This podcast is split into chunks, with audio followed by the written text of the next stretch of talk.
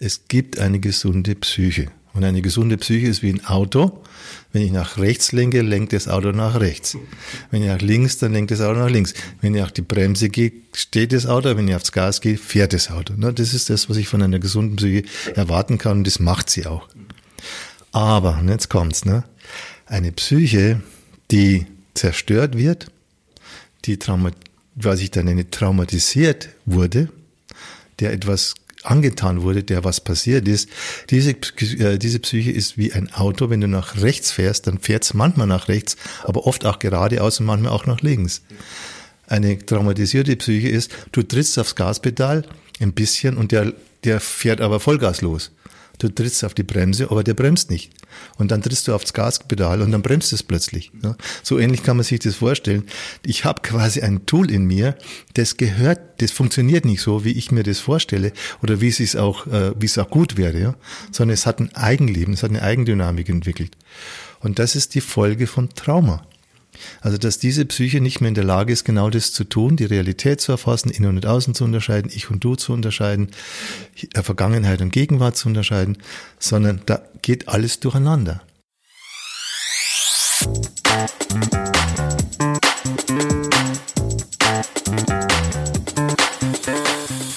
Herzlich willkommen bei einer neuen Ausgabe von Psycho trifft Coach. Psychologe trifft Life Coach. Kurt Neubersch trifft mich, Judith Brückmann. Wir sind aber nicht nur Kollegen, sondern auch Geschwister, die sich hier zweimal im Monat an den Tisch setzen und über Themen und Fälle aus der Praxis reden, als auch über wichtige Themen des Lebens, die bei unseren beiden Fachrichtungen gemeinsame Schnittpunkte bilden. Zudem laden wir immer wieder Gäste, Experten und Hörer ein, die mit uns zu bestimmten Themen zusammenkommen. Heute ist bei uns Franz Ruppert zu Gast und spricht mit uns über das Thema Trauma. Er ist einer der führenden Psychotraumatologen in Deutschland, unterrichtet als Professor für Psychologie an der Katholischen Stiftungshochschule in München und ist als psychologischer Psychotherapeut auch in eigener Praxis in München tätig. Er hat eine eigene Methode entwickelt, die die Auflösung des Psychotraumas zur Folge hat. Sie nennt sich die identitätsorientierte Psychotraumatherapie, zu welcher er auch bereits viele Bücher veröffentlicht hat. Er wird mit seinem Ansatz in ganz Europa, Asien und den USA angefragt, sodass er international Vorträge, Weiterbildung und Seminare zu der von ihm begründeten identitätsorientierten Psychotraumatherapie anbietet. Zudem reisen die Menschen aus der ganzen Welt nach München, um Franz Ruppert und seine Therapie persönlich zu erleben. Wir sprechen mit ihm darüber, was überhaupt ein Psychotrauma ist, dass es keine Seltenheit ist, wie man ein Psychotrauma erkennen und bearbeiten kann, warum es überhaupt wichtig ist, es zu erkennen und welche Probleme ansonsten damit einhergehen können. Wir sind wirklich sehr stolz, dass Franz sich die Zeit für uns genommen hat und freuen uns, euch jetzt das Interview in voller Länge präsentieren zu können. Schön, dass ihr wieder dabei seid bei einer neuen spannenden Folge von Psycho trifft Coach.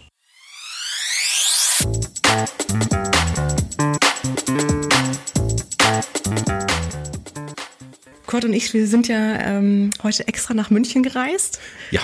Für unseren heutigen Gast. Und mhm. ähm, wir sind wirklich, wir freuen uns sehr und wir fühlen uns sehr geehrt, dass wir heute ähm, bei dir sein dürfen. Ähm, es ist Professor Dr. Franz Ruppert.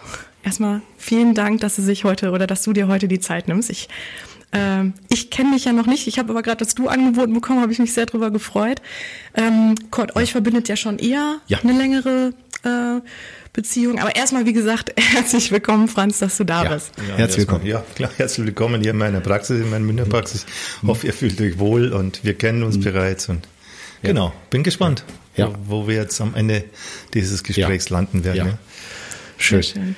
Ja, soll ich direkt übernehmen? Gerne. Ja, sehr gerne. Also ich bin total aufgeregt. Das liegt daran, weil, ähm, um vielleicht so den Hintergrund noch ganz kurz einzuführen, ähm, ich bin ja selber Psychotherapeut und dann ist natürlich die Frage, also nicht für jeden, aber ich, für mich war die Frage immer, äh, gibt es Zusammenhänge, gibt es ein, ähm, eine Grundverständ also eine Grundproblematik, die hinter allem Störungen liegt, also eine, eine Erklärung, weil irgendwie muss es da Zusammenhänge geben und ich war immer unbefriedigt mit dem, was Psychiatrie anbietet, was die äh, ambulanten Möglichkeiten betrifft, medikamentöse Therapie und ähnliches, bis ich dann auf Franz gestoßen bin, erstmal über die Literatur.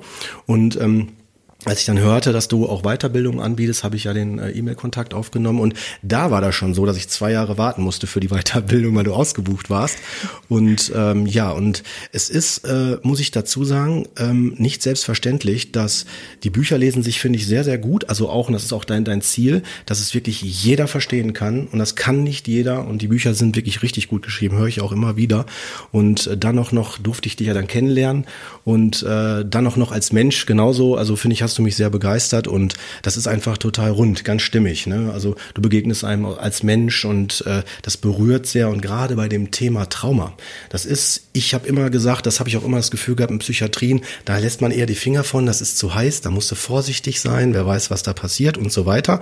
Ähm, aber das ist die falsche Herangehensweise, aber dazu muss man es erst verstehen. Und da war Franz äh, jemand, der, wie glaube ich auch für alle anderen auch, die mit dir Kontakt haben, aus dem Herzen spricht, weil er, ähm, weil äh, du bringst die Dinge auf den Punkt und ich werde mal ganz deutlich, da möchte ich nicht jetzt die Erwartung zu hochschrauben, aber ähm, ich finde, dass dein Ansatz wirklich mit der wichtigste ist, den es gibt derzeit. Das ist meine Meinung.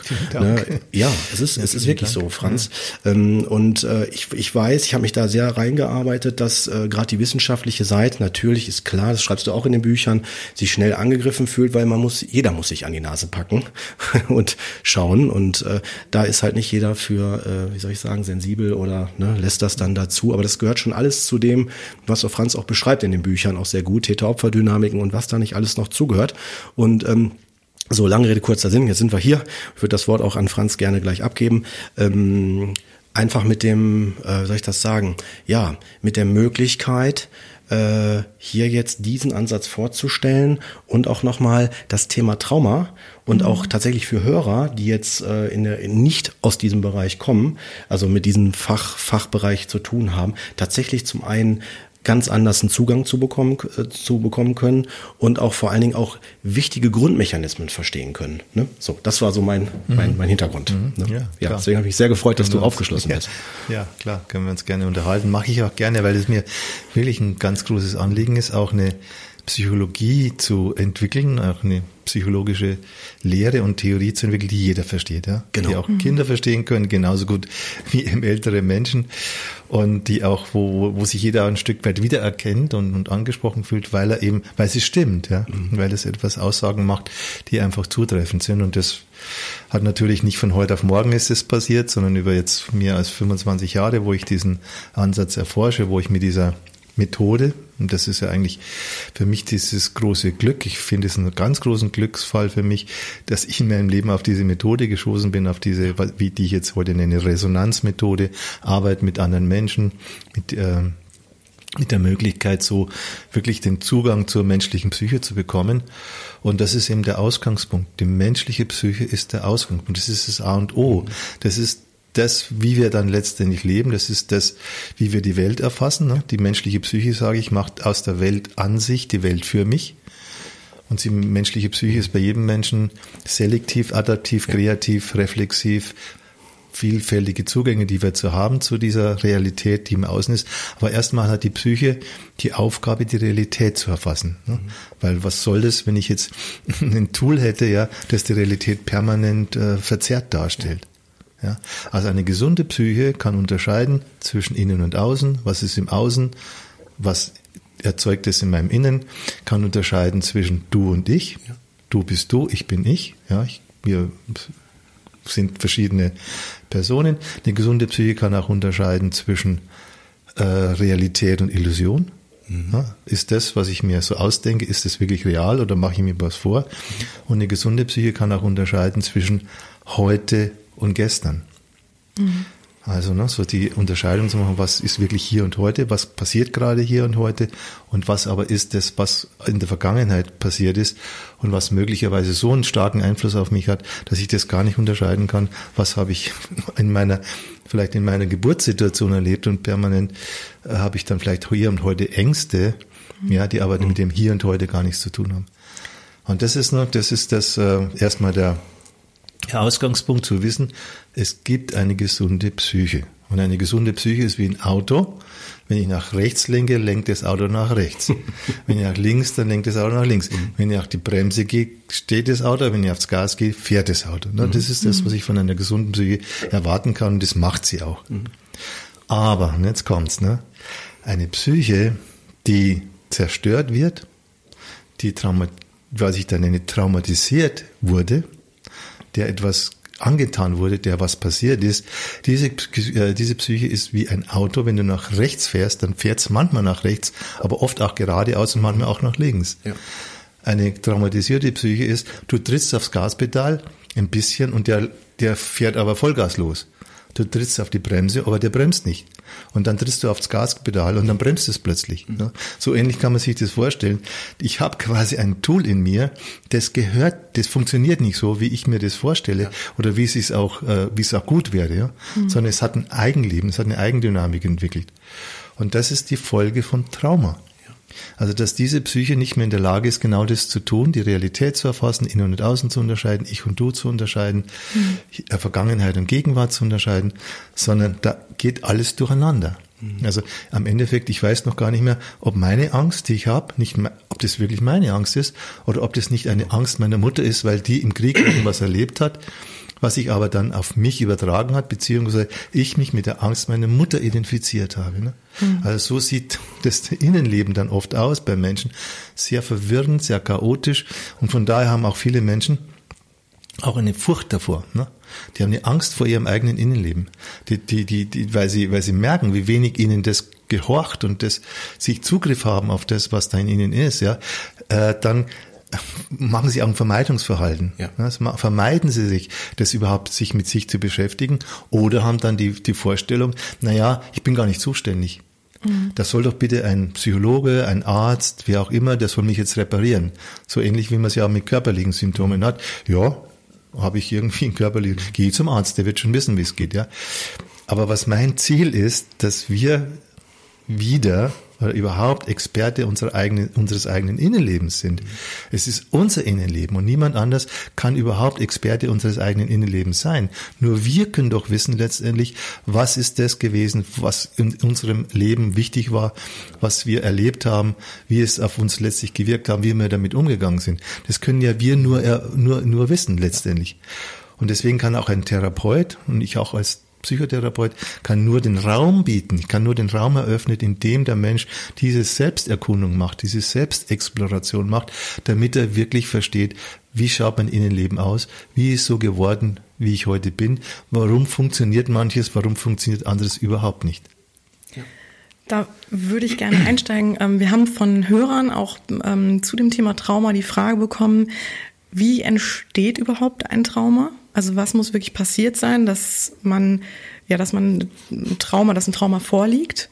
Ähm, müssen es wirklich immer einschlägige Erlebnisse sein, die ja bedrohlich sind und einen so traumatisieren, dass man ja damit einfach nicht umgehen kann und möchte und dann diese Traumatisierung passiert? Oder Franz, wie würdest du was würdest du sagen, genau, wie würdest du Trauma beschreiben? Mhm. Oder auch definieren. Ne? Ja. Also ein Trauma ist erstmal eine, eine äh, Erfahrung, die wir machen, etwas, was im Außen passiert.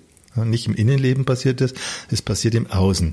Im Außen ist jetzt etwas, was bedrohliches, was diesen lebendigen Organismus, das, der ja jeder von uns ist, ja, äh, in eine Situation bringt, wo es um Leben und Tod geht. Wo es also sein könnte, äh, ich könnte auch sterben, ich könnte auch umkommen in dieser Situation. Und was vor allen Dingen diesen äh, Organismus mit seiner Psyche überfordert, das, was jetzt gerade passiert, was ich gerade erlebe, das weiterhin zu integrieren, als Erfahrung in mir zu integrieren, ist also eine überfordernde, überwältigende Erfahrung, Lebenserfahrung. Es kann zum Beispiel auch schon daran bestehen, dass ein Kind eben alleingelassen wird. Ein Kind, das äh, den Kontakt braucht, weil es hm, sich regulieren muss, seine Ängste regulieren muss, weil es eben auch die Sicherheit haben muss, meine Mama ist da, wenn ich Hunger habe, wenn jemand kommt, der mich, der vielleicht mich äh, angreifen würde, dann würde sie mich beschützen. Also braucht das Kind diese Sicherheit, meine Mama ist da. Wenn aber dieses Kind allein gelassen wird, wenn das Kind zum Beispiel in eine Kindergrippe gesteckt wird, Tag, den ganzen Tag allein gelassen wird und es nicht äh, diese Gewissheit hat, dann ist seine Psyche überfordert, mit diesen Ängsten umzugehen. Und dann, um damit dieses System, also die Psyche ist ja auch ein System, ist ein Informationsverarbeitungssystem, damit dieses System nicht seine äh, quasi äh, sich völlig abschaltet, also jetzt quasi in den nicht mehr Funktionsmodus kommt, äh, findet jetzt eine über, was ich dann nenne Überlebensstrategie statt. Das heißt, die unerträglichen Gefühle, die jetzt entstehen in dieser Situation, und das ist oft Angst, ist oft Wut, ist oft Schmerz, ist oft Trauer, ist oft Scham, ja, als ist auch Ekelgefühle können es auch sein. Also all diese unerträglichen Gefühle, die werden dann abgekapselt. Es findet quasi eine Betäubung statt. Das kann man auch mittlerweile wissenschaftlich erklären, wie, welche Hormone es da gibt, welche Neurotransmitter gibt, die jetzt diese Betäubung herstellen. Es wird quasi contained, es wird quasi ab, weg vom Rest des psychischen Erlebens, es wird aus diesem herausgetan und es wird dann stattdessen eine Welt der Illusion erzeugt. Das heißt, die Psyche kreiert jetzt eine eigene Welt und sagt, na, es ist nicht so gefährlich. Oder die Mama ist trotzdem lieb. Oder der Papa, der mich geschlagen hat, der ist trotzdem ein guter Papa und ich liebe ihn. Also es wird quasi zu dieser traumatisierten Welt wird jetzt eine Gegenwelt aufgebaut, innerhalb der Psyche, weil die Psyche kann das. Die Psyche ist kreativ genug, um solche Prozesse auch in Gang zu setzen.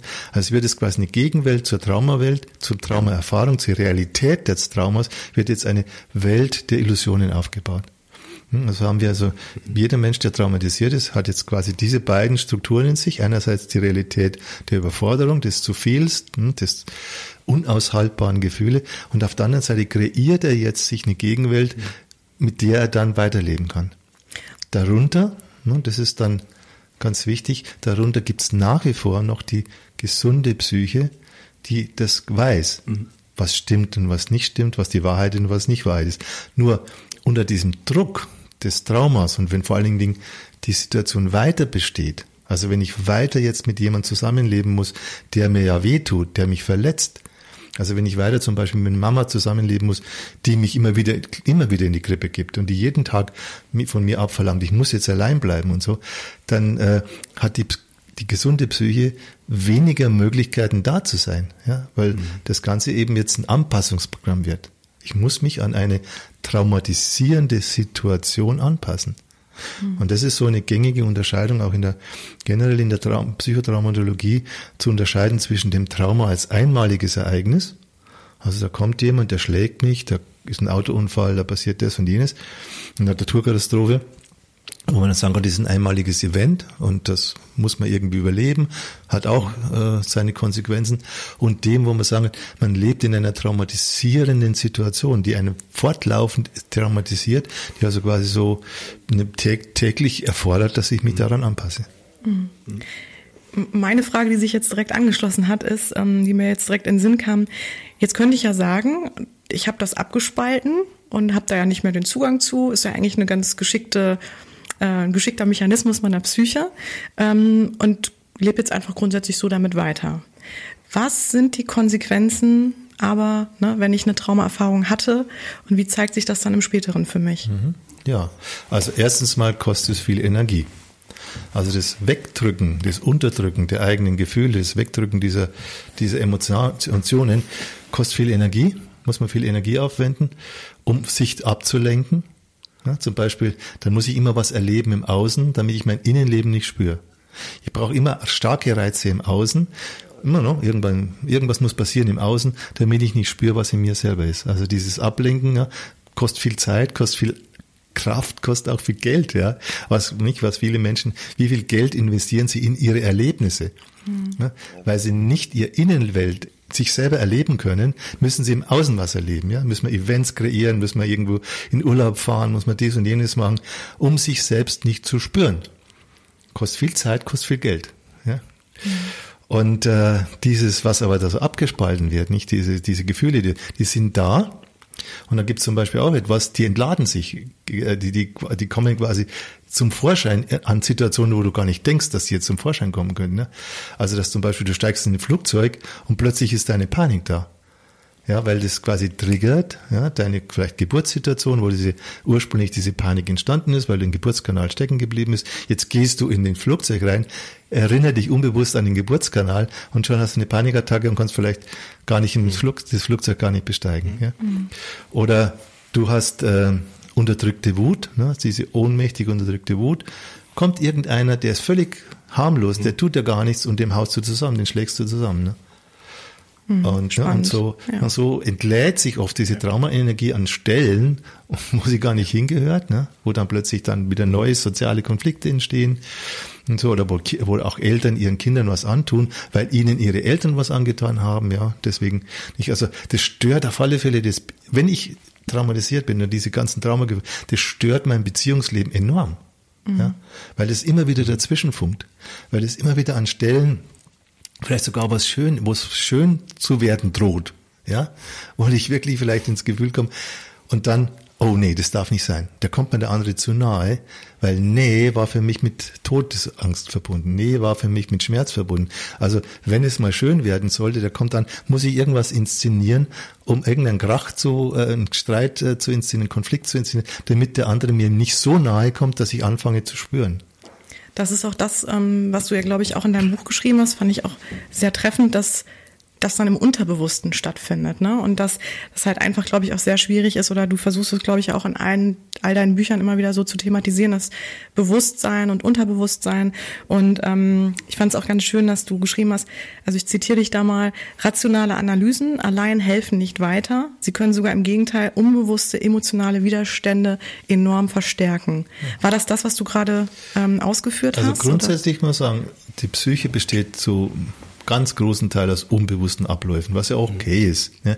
weil ich muss nicht permanent bewusst sein darüber, dass jetzt gerade irgendwas in mir verdaut wird, wo ich jetzt gerade vom Mittagessen komme oder wie die Atmung, das muss ich nicht ganz, das läuft halt und es geht ja. Ne? Also vieles, was als Informationsverarbeitung im Organismus abläuft, ist unbewusst, ist völlig okay. Ne?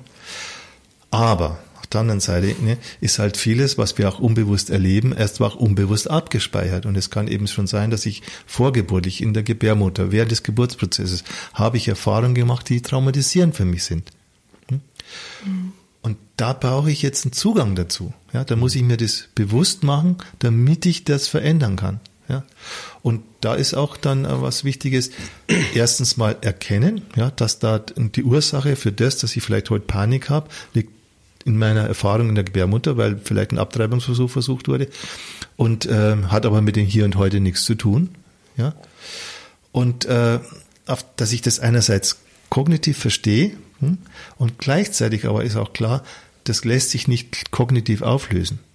Es braucht eine emotionale Lösung für dieses Problem, weil es ursprünglich auch ein emotionales Problem war.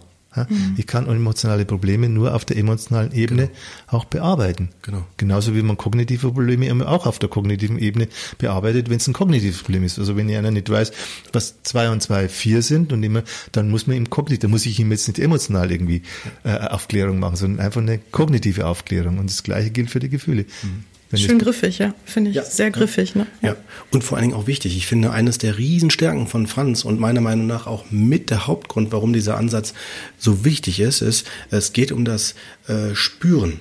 Du musst dein Trauma spüren, weil es ist so, gerade ich bin jetzt ja Verhaltenstherapeut, mache ja meistens Gespräche und äh, du kommst, also komme ich auch nicht, in, also in Einzelgesprächen komme ich nicht da an, an diese an diese Energie ran. Das hast du ja in den Büchern gesagt, ne? Das ist Gruppentherapie gerade, ne? wäre auch noch eine wichtige Frage gleich ähm, im Einzelsetting versus Gruppensetting, ne? Dass man, weil weil diese Überlebensanteile so raffin, raffiniert sind, dass die rucki zucki äh, da wieder raus en, entfleuchen und äh, man als Therapeut, das ist ja auch in dem Buch geschrieben, schneller oder äh, schneller da mit nicht befangen, aber äh, mit irritiert sein kann oder das nicht so ähm, wie soll ich das sagen, angemessen begleiten kann, um in das Spüren, in das, in das Fühlen zu kommen. Weil das ist das, das ist das Wichtige. Das habe ich auch in der Weiterbildung gelernt, wie wichtig das ist. Und ein weiterer wichtiger Aspekt, den ich hier noch direkt benennen will, ist die Frage, jeder muss sich an die eigene Nase packen. Das hast du immer so, finde ich, finde ich auch ganz toll. Das macht auch nicht jeder. Na, du öffnest dich ja auch in den Büchern, Büchern erzählst ja auch von deinen eigenen Anteilen. Ne? Und äh, ich habe das so eindrücklich gesehen in der Weiterbildung, wie, wie sich alle mit verändert haben. Ne? Sei es die Haarfarbe oder das Outfit oder wie auch immer. Ne? Du hattest uns ja auch begleitet in der Phase, als wir gerade schwa ähm, die Schwangerschaft hatten, die ja dann dann zur Totgeburt geführt hat. Da kam ja dann äh, Mareike, also meine Frau ja noch hier hin, da hat man dann noch eine, eine Arbeit. Also auch gerade in den intensiven Momenten und wir sind auch alle nur Menschen. Und äh, das ist auch ganz wichtig. Ich glaube, dazu rufst du ja auch immer dann auch auf, dass man sich nicht hinter Diagnosen, da diesen ganzen auch Überlebensanteilen letztendlich versteckt. Ne, und das mhm. ist etwas, ich meine, äh, das sind nicht nur Worte, sondern alles, was du weißt, das weiß ich durch, auch durch die Weiterbildung, sind alles ist gelebtes Wissen, erkanntes Wissen. Also jemand von der Front, nicht jemand, der nur Theorien bildet, sondern das lebt, das lebst du im Alltag, das sieht man. Und ähm, ich kenne das auch, sei es von Seiten der Krankenpflege, wo ich die Leute begleitet habe, auf einer anderen Ebene, jetzt als Therapeut, zehn Jahre in der Psychiatrie. Also ich kann, weiß auch genau da, was ich, was ich dann da sage mit. Ne? Und es, also um, zusammengefasst, geht um Spüren, Trauma spüren, ne? Und zum anderen, das ist die einzige Möglichkeit, ne? dass man da in den Kontakt kommt, um es dann auch zu verändern. Und das mhm. bringt aus meiner Sicht mit eigentlich nur dieser Ansatz. Mhm. Da finde ich, ja. hast jetzt auch eine schöne Überleitung mhm. gegeben, finde ich, Cord, weil da kommen wir jetzt im Grunde zu deiner Arbeit, Franz. Mhm. Vielleicht kannst du die mal vorstellen, weil ich glaube, die Frage drängt sich jetzt wahrscheinlich jedem Hörer auf, mhm. wenn ich so eine Erfahrung habe und ne, damit wirklich Probleme habe zu leben ähm, und ins Fühlen muss wie kann ich mir da helfen? Und da kommst du ja im Grunde ins Spiel. Du hast ähm, eine Anliegenmethode entwickelt oder vielleicht möchtest du es einfach auch selber mal erklären, mhm. ähm, wie man dann vorgeht. Mhm. Ja, vielleicht würde ich noch ergänzen mit dem Spüren. Ja. Ähm, es geht um Ursachen. Okay. Es geht um Ursachen und nicht um Symptome. Ne? Also ich glaube, das ist mhm. ein großer ja. Unterschied, der mich immer ja. auch bewegt, dass ich, ich nicht auf der Ebene äh, hängen bleibe, dass ich sage, ja, das ist ein Symptom, da hat eine Ängste, da soll die Angst weg. Da ist einer depressiv, dann soll die Depression weg oder was auch immer. Ne? Ja. Sondern sagen, warum ist es so? Warum? Woher kommt die Angst? Wo ist der Sehr Ursprung gut, dieser Angst? Wo ist der Ursprung dieses sich leer und einsam fühlens? Ja, und dass man wirklich wirklich an den Ursprung kommt, ja. Und deswegen ist ja auch meine äh, Theoriebildung immer weiter sozusagen an den Anfang gerutscht, auch den Anfang des Lebens. Der Anfang des Lebens ist ja Ei und Samenzelle verbinden sich, da ist neues Leben, entsteht ein neues Leben und da beginnt dann auch die Erfahrung, die wir machen können. Und da ist es eben auch, was wir dann sehen, auch in den ganzen Therapieprozessen, dort fängt's meistens schon ganz, ganz früh an. Da also spricht wir, man doch vom Urtrauma, ne? oder? Na, es ist erstmal die Urerfahrung, also mhm. die, die erste, äh, das erste Trauma und das, die Ur, das Urtrauma nenne ich Trauma der Identität. Also nämlich dieses, ähm, die Erfahrung, die du machst, dass du vielleicht gar nicht da sein sollst, dass du nicht gewollt bist, dass du abgelehnt wirst. Nicht, dass du ein Kind bist, das entstanden ist, aber weder deine Mutter oder dein Vater wollten es vielleicht, wollten dich vielleicht haben. Ne? Also, dass wir wirklich bei der Vielfalt von Symptomen, die sich so zeigen an der Oberfläche her, und die Psychiatrie hat ja einen riesen Katalog gemacht, dicke Bücher geschrieben, wo tausende von Symptomen drinstehen, ja. Und was aber alles im Endeffekt Symptome sind, die irgendwie in irgendeiner Form Überlebensstrategien widerspiegeln und darstellen, was Menschen alles einfällt, ja, um jetzt zu überleben. Und mir ist immer das, und meine Erfahrung ist auch, nur wenn wir zurückkommen auf den Ursprung, wo alles angefangen hat, wie sich es dann auch weiterentwickelt, haben wir eine Chance, wirklich in die, in die Heilung zu kommen, wieder zurück in dieses Ganzwerden zu kommen, was durch Traumatisierung eben äh, verhindert wird. Nicht? Dadurch bin ich zwar nach außen hin, scha schaue ich aus wie ein Körper, innerlich aber sind in mir zehn verschiedene Teilpersönlichkeiten mhm. unterwegs und aktiv. Ja? Und darum geht's dann auch in der Therapie. In der Therapie geht es darum, wie komme ich daran, wie komme ich an den Ursprung, wie komme ich so, so, so weit wie möglich zurück, ja, an dem, wo es angefangen hat. Äh, wie kann ich das auch dann äh, erkennen, dass diese verschiedenen Symptome zuzuordnen sind, den verschiedenen äh, Traumaerfahrungen, die ich gemacht habe. Also das ist erstmal so das, die Zielsetzung dieser Therapie, eine ursachenorientiertes Tool zu haben, äh, weg von der, dieser Symptomfixierung und immer an, an den Symptomen herummachen wollen und so, sondern wirklich da, da auf den Punkt zu kommen. Ja, und da habe ich eine relativ simple Methode entwickelt. Also das ist, glaube ich, total einfach, schießt erstmal aus, ja, ist überhaupt nicht kompliziert. Wir machen zum Beispiel keinerlei Vorgespräche. Mhm. Null. Okay. Braucht man nicht, ja. Also jeder, der kommt, der muss jetzt gar nichts erzählen von seiner Lebensgeschichte, was auch immer. Das Einzige, was erstmal gefragt ist, ist, was ist dein Anliegen? Was möchtest du? Mhm. Warum bist du da? Wo, wo möchtest du hinschauen? Womit möchtest du dich beschäftigen? Ja? Mhm. Mehr ist nicht. Mhm. Also ein Anliegen ist das, wo, wo dieser Mensch jetzt ein Commitment macht. Okay, darum geht's mir jetzt. Mhm. Und dann sage ich, okay, hier hast du ein Whiteboard, schreib's mal hin.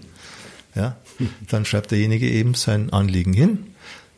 Es gibt keinerlei Einschränkungen, also was er da jetzt machen soll.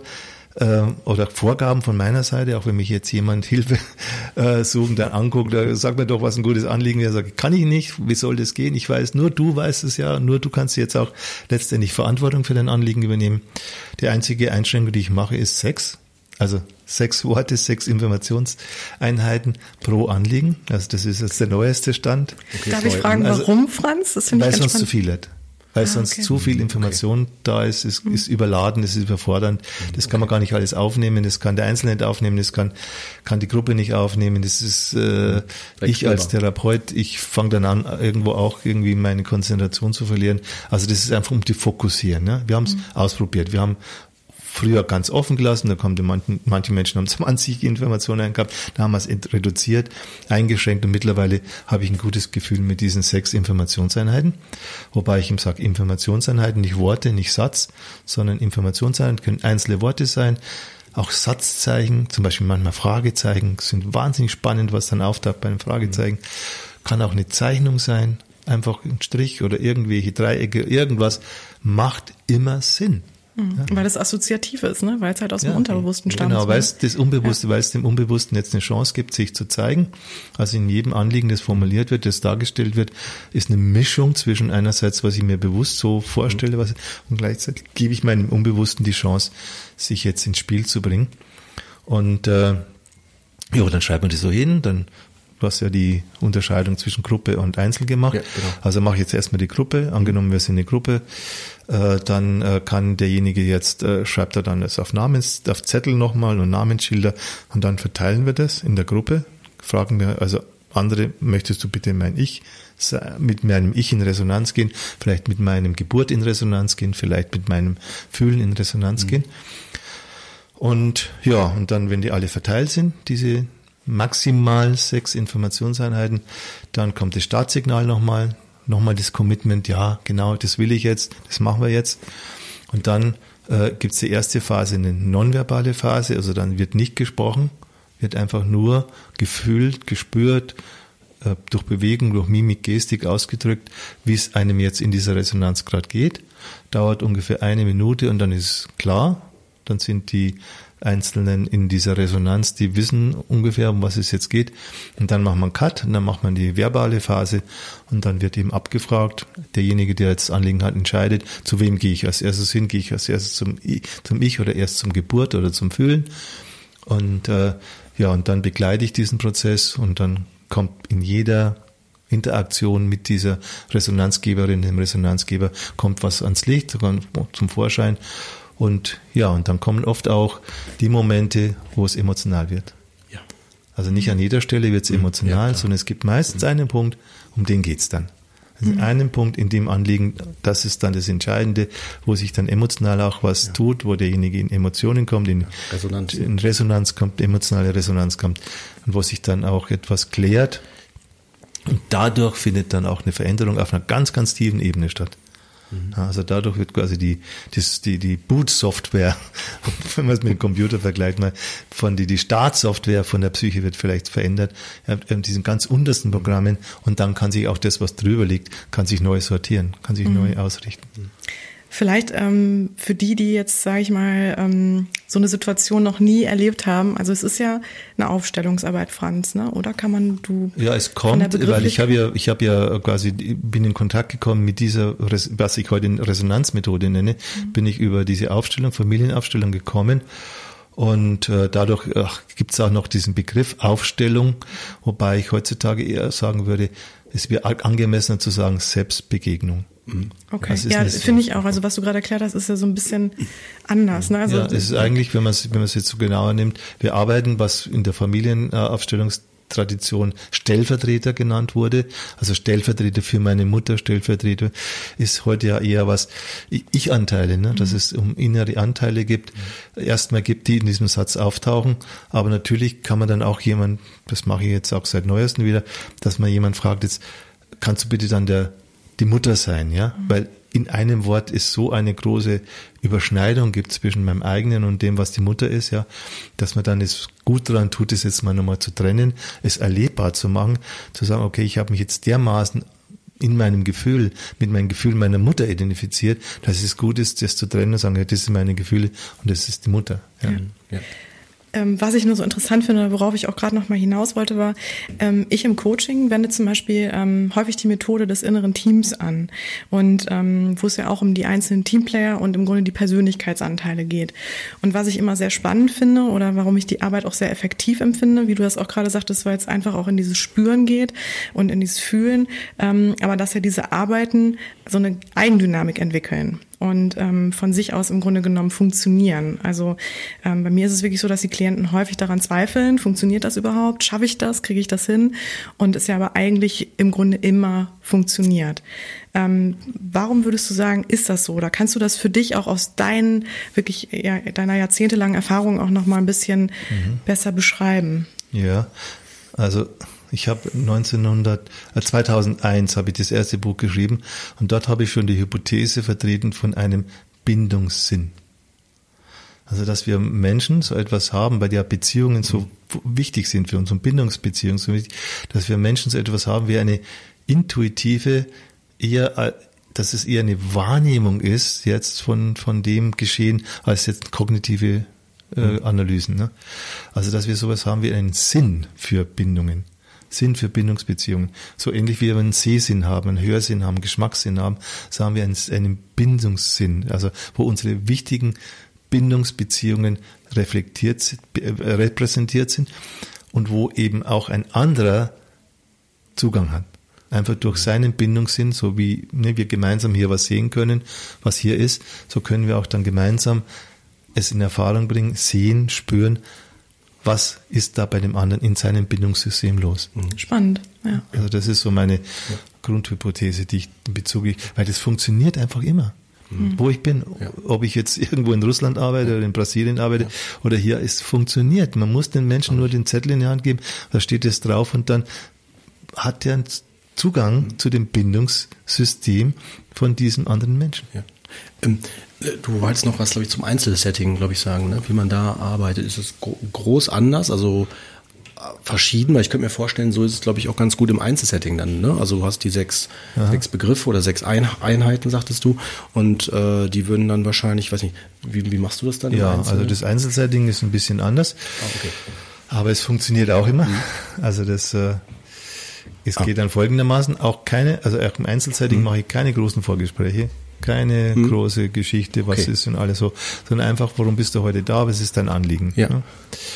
Und dann auch wieder hinschreiben, auch wieder diese Zettel und Namensschilder. Und dann habe ich, äh, haben wir eben statt der Resonanzgeber in der Gruppe haben wir hier so Bodenanker, nenne ich das. Also mhm. ihr seht ja hier, die Zuschauer, können, die ja. Zuhörer können es nicht ja. sehen, aber ihr seht jetzt diese verschiedenen Bodenanker, mhm. nämlich diese verschiedenen, das sind so Filze, ne, verschiedene Farben, verschiedene Größen, äh, da ist auch mal so eine Ecke drin, das mhm. gibt die Richtung an, wo, wo man da hinguckt. Und äh, es ist männlich-weiblich unterschieden. Also rund sind Frauen, ah, okay. eckig sind die Männer. Mhm. Also man hat jetzt eine gewisse Variationsbreite ja. für das. Wenn man dann jetzt irgendeinen Begriff hat, wenn ich oder Geburt oder ne, mhm. fühlen, mhm. kann man das dann entsprechend darstellen. Mhm.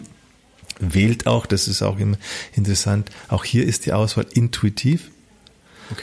Ja, ach so, wenn man ja. in der Gruppe dann intuitiv zum Beispiel, ich bin ein Mann, aber trotzdem wähle ich plötzlich für mein Fühlen eine Frau. Mhm. Ja, kommt vor. Obwohl ich vielleicht kognitiv weiß, ich bin doch ein Mann und wieso soll ich jetzt meine Fühlen eine Frau wählen? Zack, passiert's. Gleiche passiert hier auch in der Einzelarbeit. Ja? Mhm. Und es stimmt, es hat, einen, es hat einen Sinn, dass ich das mhm. mache. Es hat einen Grund, dass ich das mache. Ja? Es zeigt dann zum Beispiel meine Verstrickung. Mhm. Ja? Also und so kann man also dann auch in der Einzelarbeit, kann man diese einzelnen Bodenanker, kann man auf dem Boden vom Therapieraum dann legen. Mhm. Dann hat man ein Ausgangsbild. Meistens mhm. sage ich dann auch, dann möchtest du es fotografieren vielleicht. Heute hat er hier dein Handy dabei, also sofort ein Foto machen davon. Dann machst du mal fotografieren, um einfach zu sehen, was am Schluss dann passiert, mhm. also was sich verändert hat. Okay, also dann und dann das Gleiche. Was ist der erste Bodenanker, auf dem du dich draufstellen möchtest? dann wählt die Person, okay, das ist die erste Position, gehe ich mal drauf, spür mal nach, was kommt. Und dann kommt, was kommen muss, da kommt das, was, was in dem Fall äh, in diesem Anliegen drinsteckt und dann geht man eben, geht eben der betreffende einzeln durch diese Positionen durch und dadurch wird es klar, um was es geht. Mhm. Ah, okay. Und da geht es klar, wo ist das Problem, wo ist der Konflikt mhm. und wie lässt sich dieser Konflikt am besten mhm. auflösen oder eben zu erkennen, wo, wo wird es jetzt weitergehen? Mhm. Ja, wo wäre jetzt der nächste Schritt der Entwicklung? Okay, spannend. Ich finde halt auch so spannend, oder wie es, müsste ich jetzt für mich, oder würdest du sagen, anders gefragt, hat jeder irgendwo eigentlich ein Trauma erlebt? Oder wie weiß ich denn für mich persönlich, ne, weil ich mich ja wahrscheinlich also mit meinem Überlebensanteilen oder ähm, da ja auch gut verschütze, ähm, wie kann ich für mich wirklich herausfinden, habe ich eine Traumaerfahrung oder ähm, genau, müsste ich sowas in Anspruch nehmen oder nicht? Mhm. Ja, es sind quasi eine Handvoll oder vielleicht zwei Hände voll äh, Fragen, die man sich stellen kann. Erste Frage, als Kind, wie bin ich entstanden? Bin ich als Kind ein gewolltes Kind oder bin ich ein Unfall oder bin ich gezeugt worden unter Drogeneinfluss oder nicht, was auch immer, bin ich ein Kind, das nach einem Geschwisterkind zur Welt kam, nach einem Jahr schon, wo die Mutter eh schon überfordert ist und gar nicht kein zweites Kind und so weiter und so fort. Also da kann man in Bezug auf die eigene Entstehung kann man schon ganz wichtige Fragen stellen. Wie wahrscheinlich ist es, dass ich eigentlich ein gewollter Mensch bin, mhm. dass ich da sein soll? Oder wie viel Nein, Widerstand, äh, Ambivalenz hat es da gegeben? Weil als, ich habe es gespürt. Mhm. Ich habe gespürt und jeder Mensch, jedes Kind, das entsteht, spürt, bin ich willkommen oder nicht. Oder sitze ich vielleicht fünf, sechs Wochen erstmal da wie in der Todeszelle und draußen bediskutiert, ob man eine Abtreibung machen soll. Mhm. Das muss man mir vorstellen. Ne? Mhm. Und, und das Wichtige ist ja, dass wir es wissen, von Anfang an spüren wir, kriegen wir mit, was in unserer Umwelt passiert. Von Anfang an sind wir Psyche auch. Wir sind nicht nur ein Zellhaufen, wir sind Zellen, die etwas wahrnehmen, Zellen, die Informationen speichern, Zellen, die Informationen abgeben und so. Ne? Also von Anfang an kriegen wir das alles mit. Mhm. Also das ist schon mal eine ganz Frage, wichtige Frage, wie war der Startpunkt? Dann natürlich die Frage, wie ist dann weitergegangen? Was habe ich in diesem Bauch meiner Mutter alles erlebt? Ja, bei mir zum Beispiel, meine Mutter, die wollte eben zu dem Zeitpunkt auch nicht schwanger werden. Die wollten lieber Geld verdienen, ein Haus bauen und so Sachen. Also ist sie arbeiten gegangen, ist sie bis zum siebten Monat schwerste äh, körperliche Arbeit in einer lauten, lärmenden Fabrik und so, ja. Dann bis zum letzten noch äh, Feldarbeit bei ihrer Mutter auf dem Bauernhof und so. Also, dass es mir da nicht gut gegangen ist in dieser Zeit, dass ich da auch gar nicht wichtig war für sie, das ist mir heute klar. Mhm. Ja. Der nächste Punkt, die Frage nach dem Geburtsprozess. Wie ist der Geburtsprozess verlaufen? Ja, war das eine gute Geburt? Ja? Jede Geburt ist stressreich, aber es gibt auch Geburten, die sind fürchterlich. Ja? Geburten, wo das Kind im Geburtskanal stecken bleibt. Geburtprozesse, wo die Frauen fast sterben, weil sie, voll weil, weil sie nicht äh, selber vielleicht in irgendeinen Traumazustand kommen. Dann die ganzen Kaiserschnittgeburten, die ganzen Saugglockengeburten, die Zangengeburten, all das, ja. Also wenn man da schon mal ne, weiß, aha, ich habe eine Saugglockengeburt oder so, weiß ich, dass ich traumatisiert worden bin. Kann ich mhm. vielleicht mir heute endlich mal erklären, warum ich immer Nackenschmerzen habe oder Kopfschmerzen habe oder, oder was auch immer. Dann geht's weiter. Wie war der Kontakt mit meiner Mutter nach der Geburt? War die überhaupt da? Oder war die von der Kaiserschnittbetäubung immer noch abgeschossen? Ich bin irgendwo hingelegt worden. Ne? Diese Zeit nach der Geburt, die so wichtig ist, dieses sich einspiegeln, die sich, dass Mutter und Kind sich ineinander verlieben, Augenkontakt haben, Hautkontakt haben, Geruchkontakt haben, so wichtig für eine, für das, für, für Sicherheit, für, dass ich mit meinen Ängsten umgehen kann, dass ich nicht im Stressmodus die ganze Zeit bin, sondern eher in einem Wohlfühlmodus. Bin ich gestillt worden, und das. Und dann, wie weit wurde ich dann, ist dann Körperkontakt möglich gewesen im ersten Jahr? War das überhaupt möglich? War das überhaupt gewünscht? Hat meine Mutter mich an sich rangelassen, ja, überhaupt. Ja, so, dann kann man fragen, Grip, frühe Grippenerfahrungen, zum Beispiel diese, diese DDR-Historie, äh, ne? Die Kinder werden am Montag früh in die, in die Wochengrippe gegeben, am Wochenende werden sie abgeholt. Und ansonsten sind sie dann mit zehn anderen, zwölf anderen zusammen, mit irgendwelchen überforderten Erzieherinnen. Ja? Wie soll da jemand das nicht, nicht traumatisiert sein? Und dann geht's also weiter. Werde ich geliebt? Bin ich gelebt worden? Ne? Wenn ich nicht willkommen bin, ist die Wahrscheinlichkeit, dass ich nicht geliebt worden bin, auch sehr hoch. Mhm. Ja? Ist die Wahrscheinlichkeit dann auch sehr hoch, dass ich vielleicht auch körperlich geschlagen werde, dass ich psychisch gedemütigt werde, dass ich, dass ich äh, Dinge erfahre, äh, erlebe, wo man mich permanent kritisiert und abwertet. Ja? Dann geht's noch weiter, das Thema dann sexuelles Trauma. Ja? Wie viele Kinder werden bereits ganz früh sexuell traumatisiert? Ja? Also nicht, das die ganze Kindheit ist ein Risiko. Wenn man sich anschaut, die, äh, der Leute Moss hat es ja mal so formuliert, die Geschichte der Kindheit ist ein Albtraum, aus dem die Menschheit gerade erst erwacht. Ja. Mhm. Also wenn man sich wirklich die Biografien anschaut, Aber auch Kinder, nicht? Ich habe auch hier äh, auch, auch Menschen zu tun, die sagen, ja, eigentlich habe ich von meinen Eltern alles bekommen, die waren immer da. Aber die Eltern waren nicht da, weil sie aufgrund ihrer Traumatisierung nicht in der Lage waren, da zu sein. Ja? Mhm. Also sie waren physisch da, aber sie waren. Die waren körperlich da, aber emotional waren sie ganz woanders. Also fängt das Kind an, sich mit den äh, Trauma der Eltern zu verstricken. Mhm. Das nenne ich ja das Trauma der Liebe. Das haben wir in der Weiterbildung dann auch ja. ausführlicher dann thematisiert. Also nee, man muss ja nur einfach durch die, die eigene Lebensbiografie Stück für Stück an den entscheidenden Etappen und Momenten dann durchgehen, um einschätzen zu können, bist du traumatisiert worden oder nicht. Mhm. Ja? Mhm bis hin dann äh, nicht im späteren Leben habe ich einen Autounfall gehabt, bin ich vergewaltigt worden vielleicht als Jugendliche, weil mir jemand K.O.-Tropfen reingetan hat, habe ich einen Krieg erlebt, muss ich Fluchterfahrungen machen und so weiter. Also mhm. da kann ja jeder eigentlich relativ schnell an vielleicht mal zehn mhm. Punkten seiner Biografie abchecken, was habe ich alles erlebt und bin ich traumatisiert worden. Mhm. Und zwar vielleicht gar nicht nur einmal. Ne, mhm. sondern das ist ja das, was ich mittlerweile sage, viele Menschen leben in einer Traumabiografie, weil es von Anfang an bereits ja, mit Trauma gestartet hat, ja. mit dem nicht gewollt sein, nicht geliebt sein, nicht geschützt sein.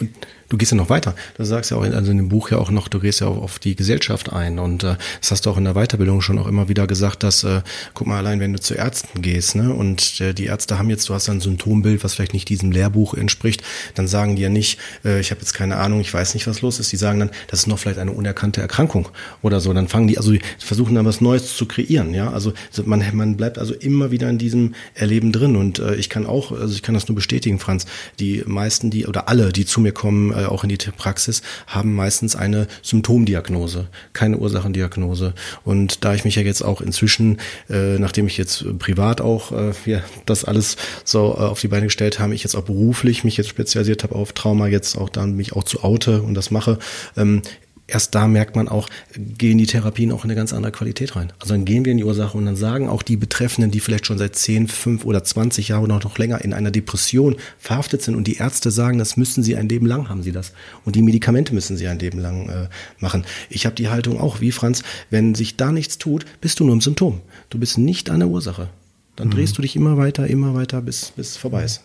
Also was du jetzt ja. ansprichst, auch nicht auch das medizinische System, das wir haben, das so, und sofern es diese Trennung macht zwischen hier ist der Körper, dort ist die Psyche oder die Seele, und das dann quasi dich nur als, nur als Körper sieht, ja. die objektiviert die, die macht dich zum Objekt, und diese Vorgehensweise ist traumatisierend. Wenn ich ein Subjekt verobjektiviere, traumatisiere ich diesen Menschen. Mhm. Genau. Total. Du vertrittst ja auch, glaube ich, die Auffassung, ähm, dass Krankheiten ähm, häufig auch Ursache eines Traumas sind. Kann das sein? Habe ich das richtig ausgedrückt, Franz? Ja, ich gehe sogar so ein Stück weiter. Ich sage, Krankheit ist ein Konstrukt. Krankheit ist ein medizinisches Konstrukt. Den Versuch, etwas zu verobjektivieren, die Migräne, der Herzinfarkt. Es gibt nicht die Migräne und keinen Herzinfarkt. Es gibt nur einen Menschen, der Kopfweh. Es gibt einen Menschen, der hat irgendwie Probleme mit seinem Herzen.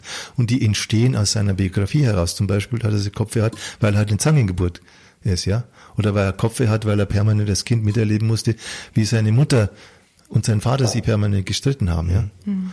Und auch mit dem Herzen, ne, kann man immer nachvollziehen, ja. warum dieses Symptom sich am Herzen da ausdrückt. Ja, was er alles erlebt hat. Dieser Schmerz, ne, dieser Herzschmerz, der nicht, der, der, der das nicht geliebt werden zum Beispiel, ja. Wir, wir verbinden ja auch immer Herz mit, mit, mit Zuwendung. Dieses, dieses abgelehnt werden, das Permanente, was einem dann letztendlich auch den, dass das Herz ja. irgendwann nicht mehr kann, nicht ja. mehr mitmacht. Ja vielleicht um das nochmal zu bestärken und unterstreichen. Äh, natürlich könnten jetzt viele Hörer, die vielleicht jetzt sehr wissenschaftlich, medizinisch orientiert sind, sagen, oh, das hört sich so also schick an, so einfach runtergebrochen und so weiter. Nee, nee, man muss das tatsächlich erlebt haben. Also ich kann auch erst nach der Weiterbildung sagen, also ich weiß, wovon Franz redet, also ich kann das nur bestätigen, das muss man wirklich gesehen und erlebt haben. Und so kenne ich dich auch, auch als Wissenschaftler. Du hast selbst die, die, äh, die, die, die äh, wie sagt man, du, die Fachleute, die auch sich mit Trauma, also sich auf Trauma spezialisiert haben, ne, die dann in so einen kritischen kritischen Dialog gehen, die hast du immer wieder auch schriftlich eingeladen. Ja, wir können in Austausch gehen, wir können das uns angucken. Ne? Das machst du ja auch, deine Methode. Du genau, und jeder kann es ja ne? für sich dann letztendlich ausprobieren. Das ist ja genau. das Wichtigste. Ne? Es ja. geht jetzt auch gar nicht darum, dass welcher Wissenschaftler recht hat oder nicht, genau. sondern es geht darum, ob den Menschen wirklich geholfen wird. Ja? Wenn jetzt einer mit einer Krebsdiagnose kommt und das heißt, die Alternative ist jetzt entweder du stirbst oder du kriegst Bestrahlung, da kann man sagen, ja, es gibt noch eine andere Alternative. Eine andere Möglichkeit. Du kannst dir anschauen, welche Täter-Opfer-Dynamik sich in dieser Krebserkrankung in dir ausdrückt. Also inwiefern bist du, mhm. warum funktioniert dein Immunsystem vielleicht nicht, ja?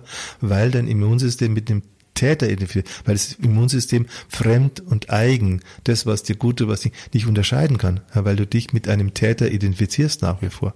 Ja. Franz, könntest du das noch ein bisschen für die Hörer, die da jetzt nicht so drin sind in dem Täter-Opfer-Modell von dir ähm, oder ne, überhaupt in dieser Täter-Opfer-Dynamik, die das nicht so verstehen und kennen, kannst du das nochmal ein bisschen konkretisieren und erklären, worum es ja, da geht? Ja, also wenn, wenn jetzt ein Kind nicht gewollt ist, nicht gelebt, nicht geschützt ist, also das ist ja in erster Linie Mutter und dann auch Vater und so, dann muss aber das Kind mit dem Eltern weiter leben. Das muss ja auskommen damit, ja. Also was dann passiert eben das, ne, diese Abspaltung. Ich äh, habe auf der einen Seite meine realen Erfahrungen, meine Gefühle, die meine auch meine Angst, meine Wut, mein Schmerz. Und auf der anderen Seite aber muss ich jetzt, um da weiterzuleben, muss ich mir eine Illusion machen. Eine Illusion von liebevollen Eltern, von nicht. Und das, das ist ja so, dass heute erst habe ich das in der, in der Vorlesung dann wieder als Fallbeispiel genommen. Ja.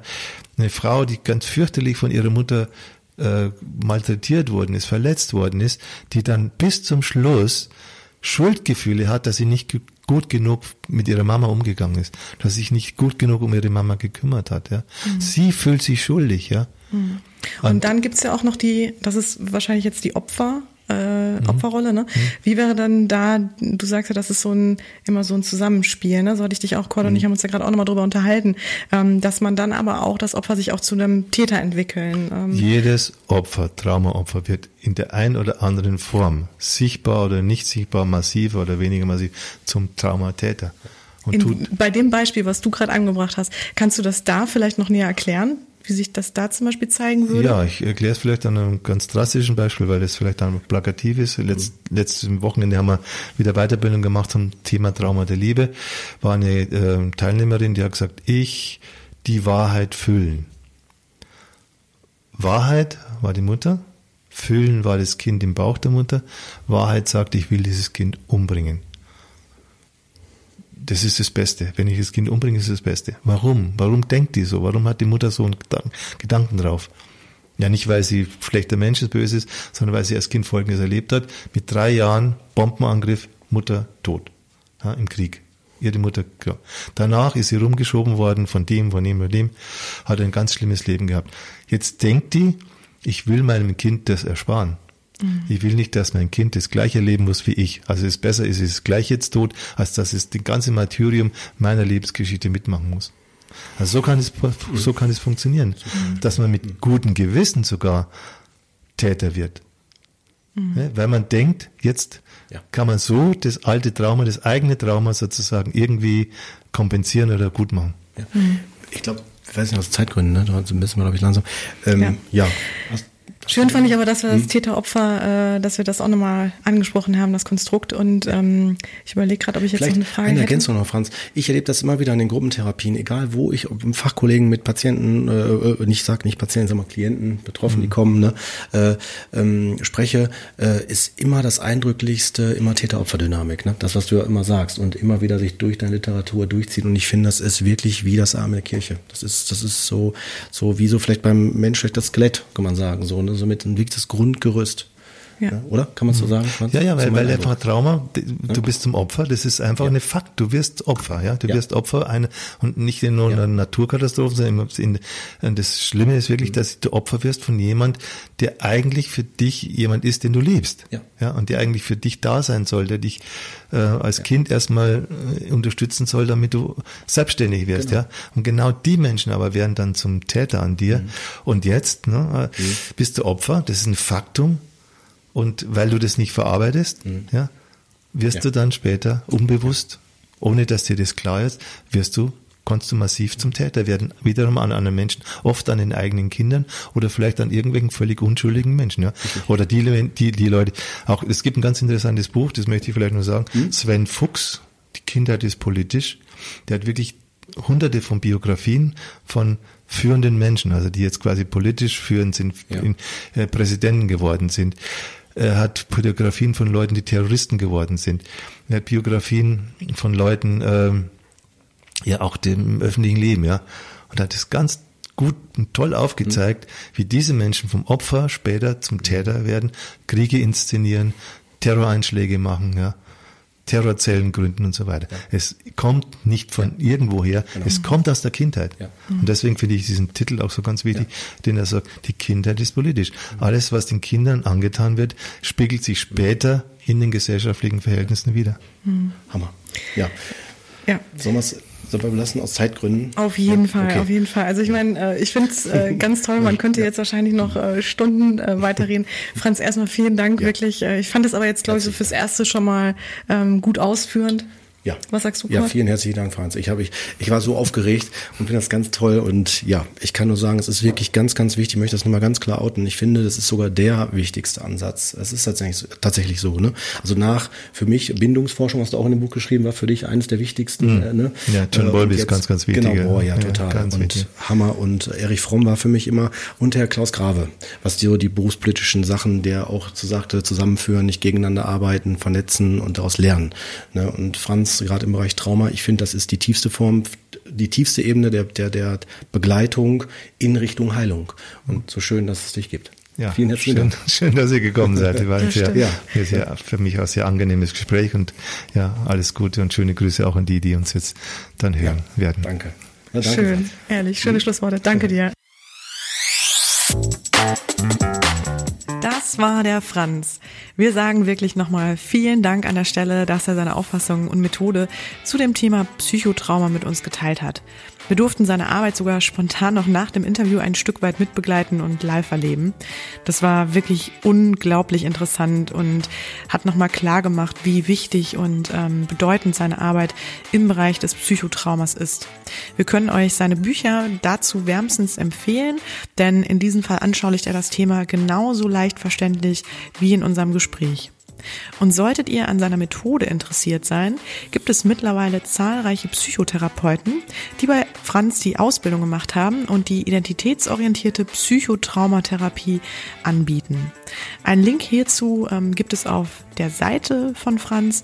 Den hinterlassen wir euch aber auch gern in den Show Notes. Ja, wir hoffen, es hat euch Spaß gemacht, äh, dabei zu sein und schön, dass ihr wieder mit am Tisch gesessen habt, sozusagen.